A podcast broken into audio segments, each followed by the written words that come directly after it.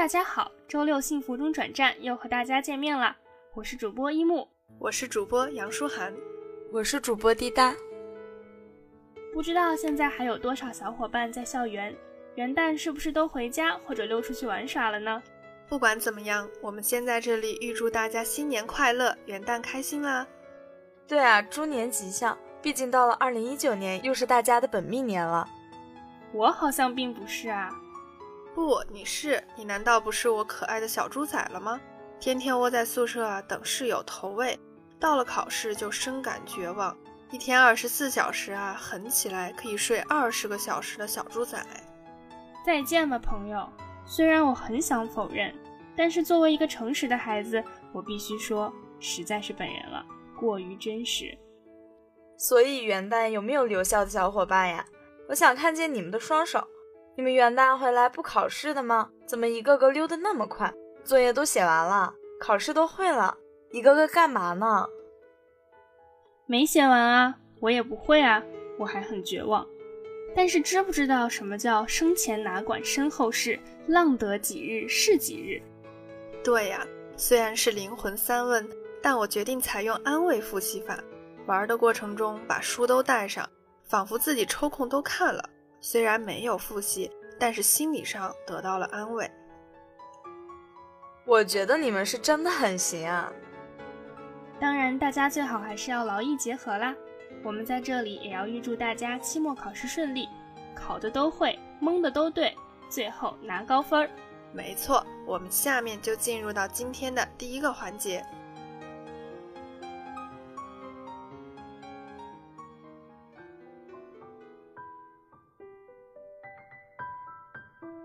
您现在收听的是《耳朵去旅行之泰国》。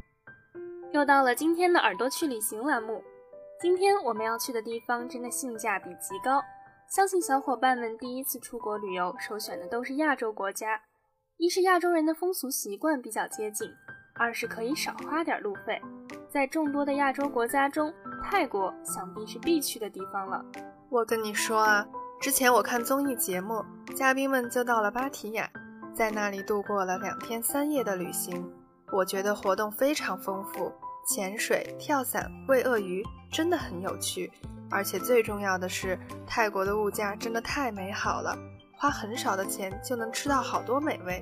那当然了，芭提雅是东南亚近年来热度极高的海滩度假、房产投资、旅游、养老圣地，享有“东方夏威夷”之誉，已成为海滩度假天堂的代名词。长达四十公里的芭提雅海滩，阳光明媚，蓝天碧水，沙白如银，椰林茅亭，小楼别墅掩映在绿叶红瓦之间，一派东方热带独特风光，令人心旷神怡，是良好的海滨游泳场。香蕉船、海上划水、海底漫步、冲浪、滑翔降落伞等水上娱乐活动新奇刺激，入夜有五彩缤纷的烟火装点着芭提雅的夜空。去老虎公园也是令人肾上腺素飙升的项目，再次观赏到凶恶威猛的大老虎，还可以手抱活泼可爱的老虎仔，甚至能骑骆驼或鸵鸟。到了晚上，一定要去夜市一游，不光能吃够海鲜，还可以在这儿尝遍辛辣的泰式美味、传统的中式佳肴，以及地道的欧美口味的菜色。大部分的商店也都很晚才关门。只要你有耐心，会发现在这儿总能买到全泰国最物美价廉的货品，如丝织品、宝石、珠宝、量身定制的衣着和手工艺品等。如果你是一个喜欢享受慢节奏生活的人，那必定要去清迈一游。清迈素以美女和玫瑰享誉天下，位于海拔三百米的高原盆地，四周群山环抱，气候凉爽，景色旖旎，古迹众多，商业繁荣。是东南亚著名的避暑旅游胜地。这座小城安静淡雅，空气干净清新，呼吸就像在亲吻恋人的脸颊。在这里，没有消磨时间的温柔海滩，没有疯狂血拼的豪华商场，有的只是近乎于凝固的时间和让人心情无比舒爽的安静。你可以毫无目的的在古城中放空漫步，也可以穿越丛林跋山涉水，更可以在周末夜市疯狂血拼。喧闹和安详都自然地结合在这个城市。来清迈，体验曾经兰纳王国的独特文化历史，细嗅这朵清雅的泰北玫瑰。当然，旅行累了，不妨体验泰式按摩和 SPA，在按摩师专业的手法下放松身心、舒筋解乏、恢复活力，才有精力继续远行啊！不过我光是看人做按摩时又痛又爽的样子，都觉得通体畅快啊！如果你是个买买买重度患者，来到泰国必定要去扫荡各大药妆店和机场免税店。泰国的汇率换算下来，买东西真的很划算，而且有很多没有进驻中国的品牌也能在那里买到哦。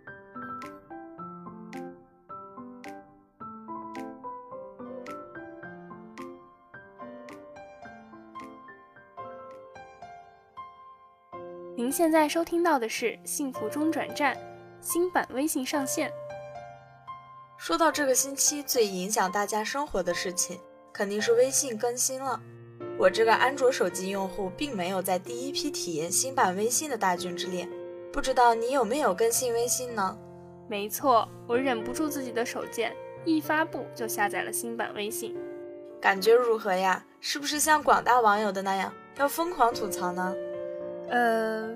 像我这种 QQ 玩家，并不能体会到微信新版和旧版的巨大差别，因为我就是不喜欢用微信嘛。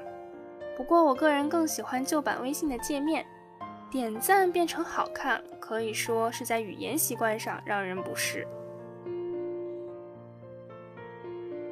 是的，据了解，登录界面的地球图片换成了一朵小花，还增加了时刻视频功能，而它并不在朋友圈里。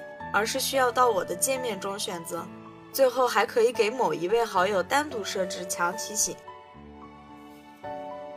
此次更新，有人称这是一场巨变，有人哭着喊着要退回旧版，像零更新就后悔更新了。真的是国内改变人们生活最厉害的即时聊天工具了。从二零一一年推出以来，短短八年，占据了我们生活的方方面面。在中国的各个角落，你都能使用微信支付，你都能用微信做自媒体。没错，像我们这些二十岁左右的大学生，我想大部分都习惯使用 QQ 吧。曾经我一直认为微信这种东西都是给父母这些中老年人使用的聊天工具，没想到上了大学，各种各样的交际都需要使用微信，所以我现在真的是每天都要用到它。当然，微信的各种奇葩操作真的是让人无语呢。比如说，消息在手机端和电脑端不能同步，不能互删好友，朋友圈的展示时间不合理的呢。不过隐，不过微信的隐私性确实比较强，而且界面更简洁，少了很多花里胡哨的广告，对于成年人来说更能获得认可。不过，微信的诞生真的极大的改变了我们的生活方式，我们也离不开它。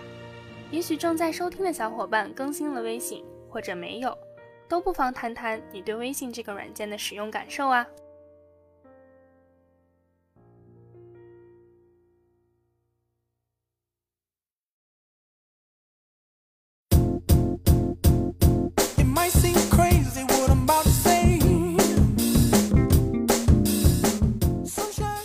欢迎大家收听周六幸福中转站游戏安利，我是主播小杨，我是周日客串主播陈龙龙。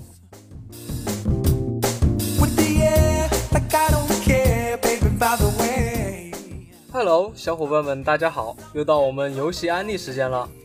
这万年不变的开头有没有让小伙伴们感到一丝亲切感呢？两周没有安利，不知道大家有没有想念我们啊？想念游戏还是有可能的，想念你就不大可能了。你这个人啊，太过分了，老是瞎说什么大实话，能不能给我留点面子啊？少废话了，赶紧把今天的游戏交出来吧。不然小伙伴们就会怀疑我们在拖时长了。那我就来说一下今天的游戏吧。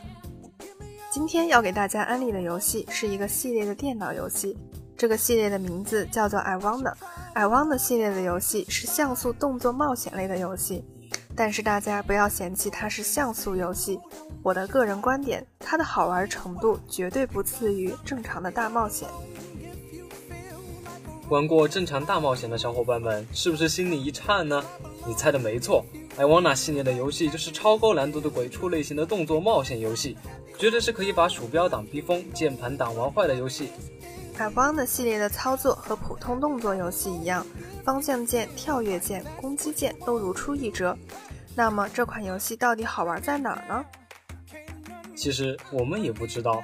总之，我们的小编就是一脸生无可恋的对我们说：“不能只他一个人入坑，一定要拉别人下水，强烈的要安利这个系列的游戏。”本着啊对小伙伴们负责的心态，我也去体验了一下这个系列的游戏。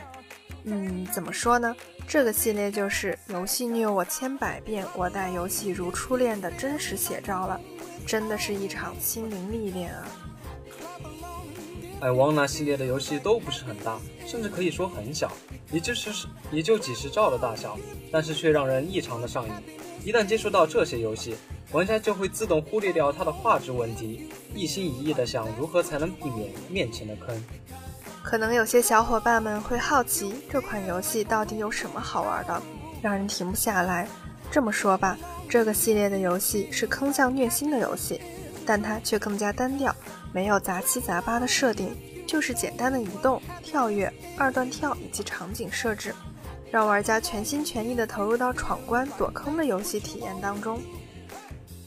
同时，在这个游戏体验的过程中，为了避免玩家的无聊，多数场景的陷阱都是坑向的，不死上个几十回合估计是过不去的。同样，为了照顾玩家，游游戏可以无限续命，关机存档，让玩家不至于一次又一次的从零开始。其实啊，这个系列的游戏就是一个挑战自己的过程。回忆很多次，玩家会发出这种场景怎么可能过得去的质疑。但其实只要多次尝试，并且做到完美掌控时机，就可以轻松过关。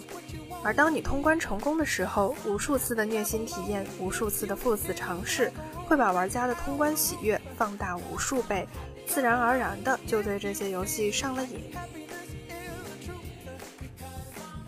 i w a n n a 的游戏圈子并不大，但在我看来，这却是一个技术含量很高的系列游戏。对于很多大型游戏来说，一个快零点二秒的操作带来的成功，和这个系列中差一像素就会死无数次的操作来比，简直没有办法相互比较。但我并不是说其他游戏不好，毕竟游戏只是娱乐，而我也只是在阐述 i w a n n a 需要高技术的事实。在这个系列中有很多小机关以及很多反常识的游戏设定，这让游戏增加了很多的趣味性，还有很高的虐心程度。像什么尖刺平移、存档陷阱、满屏的弹幕攻击，以及各种各样你想不到的坑人招数，让玩家不知不觉就抖 M 的倾向了。所以，手残党的各位一定要去体验一下这个游戏，可以从新手难度初心者系列开始玩起。可以帮助各位摆脱手残的称号，可以帮助各位摆脱手残的称号。看看最后你征服了游戏，还是游戏让你跪下唱了征服吧。在这里奉劝各位一句：入坑需谨慎，可千万不要影响学习啊！毕竟要期末考试了。哇，你是魔鬼吗？好了，我们今天的游戏安利就到这里了，让我们用万年不变的结尾来结束今天的安利吧。过度游戏易脑，适度游戏伤身啊！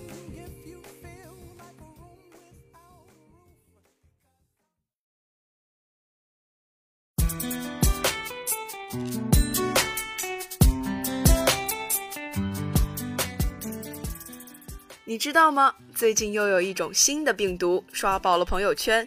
一年半以前，那个席卷全球的比特币勒索病毒又卷土重来了。像我这么一个长年累月混迹微博热搜的人，当然知道了。不过，这种勒索病毒要和一年前的相比，实在是太小儿科了。新的勒索病毒要微信支付二维码付赎金，并窃取用户各类账号密码，但是用二维码支付付款，特别容易就能追踪到嫌疑人。仅仅经过一天的发酵，涉及勒索病毒的收款账号就已于十二月二日晚被列入了异常名单。确实啊，国内的杀毒软件瑞星的安全团队称这个病毒为小学生级别的勒索病毒。这种勒索病毒采用简单的加密，且解密密钥的相关数据也存放在病毒文件中，所以即使在不访问病毒作者服务器的情况下。也可以成功的完成数据解密。不过还是要温情提醒大家，虽然在专家看来这种病毒很简单，但对普通人来说也是一个大麻烦。比如说我，没错，毕竟再简单也是种病毒，再简单对普通人来说也是一种难以解决的大麻烦。不过这个热搜也为大家添加了一点茶余饭后的笑料。对对对。因为支付宝推出的花呗太受欢迎，而大家在预支一定数目的金额后，就会愁怎么还花呗。这种病毒出现后，大家都还在调侃能不能帮忙还花呗，甚至有的人说能不能帮忙扫二维码。可以说这一届网友是我带过最好的一届网友。说到这里，我还是忍不住想提醒大家，这种勒索病毒可能通过任何形式的支付方式索要转账。虽然这一次很快就控制住了这种病毒的传播，但难保以后还会出现形式更加高级、水平更高的勒索病毒。所以，如果大家以后也遭遇了勒索，千万千万不要付款，一定要及时报警。同时，也提醒大家及时采取防范措施，不要因为这种病毒业余就不尊重人家。下面呢，给大家提几条关于防范这种病毒的建议：一。安装并及时更新杀毒软件。目前市场上主流的反病毒软件都已支持针对该病毒的防护与查杀。第二，千万不要轻易打开来源不明的软件，这一点在什么时候都很适用。第三，如果已经感染了勒索病毒，可以使用相关的解密软件进行解密，同时也尽快修改淘宝、天猫、支付宝、QQ 等敏感平台的密码。四，定期在不同的储存介质上备份计算机的重要文件。这次的勒索病毒时间也为我们敲响了警钟，那就是一定要加强我们的网络安全意识，从根源上杜绝病毒的传播。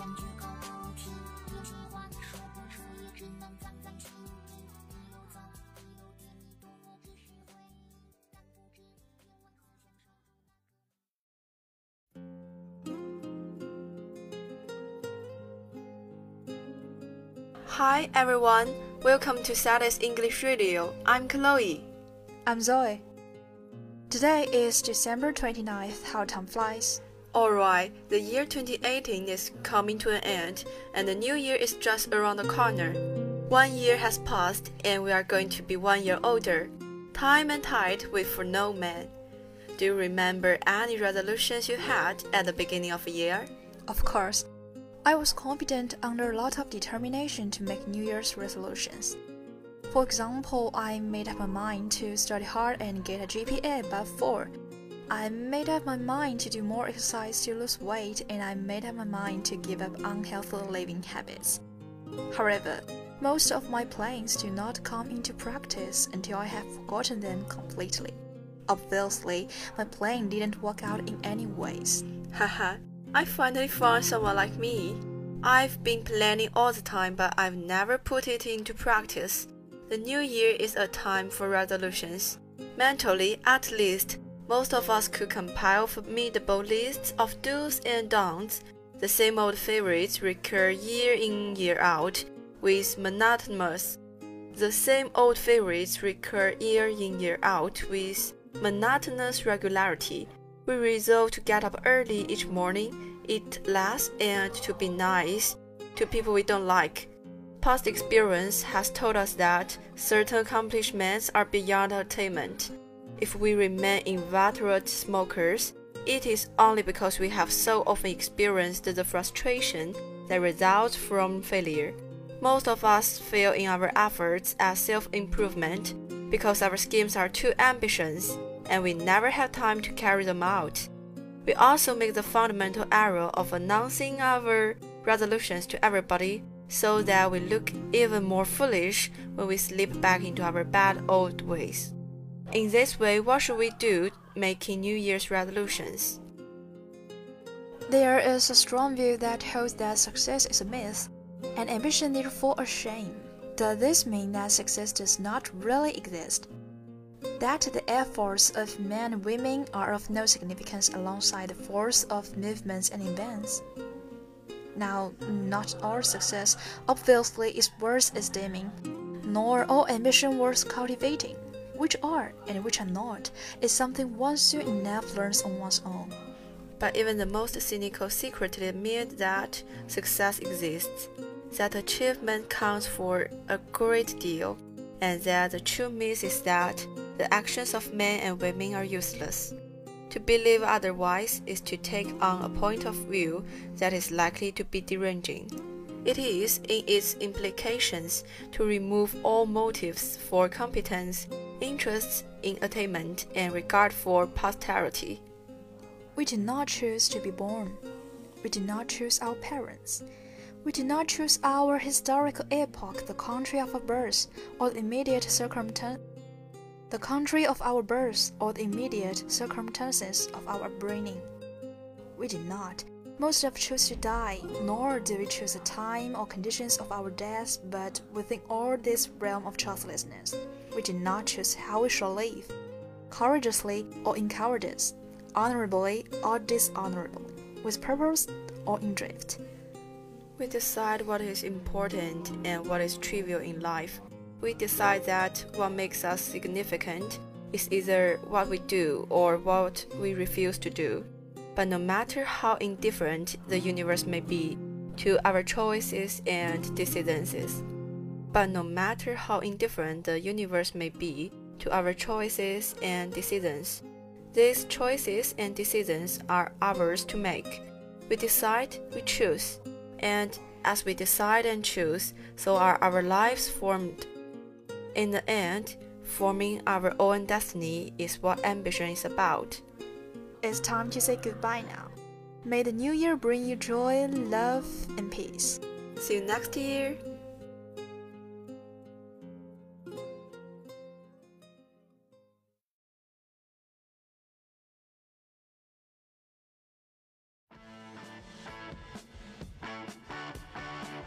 天，二零一八就结束了，马上到了二零一九年，不知道你俩回顾自己的前一年，展望自己的下一年，有什么想要说的话吗？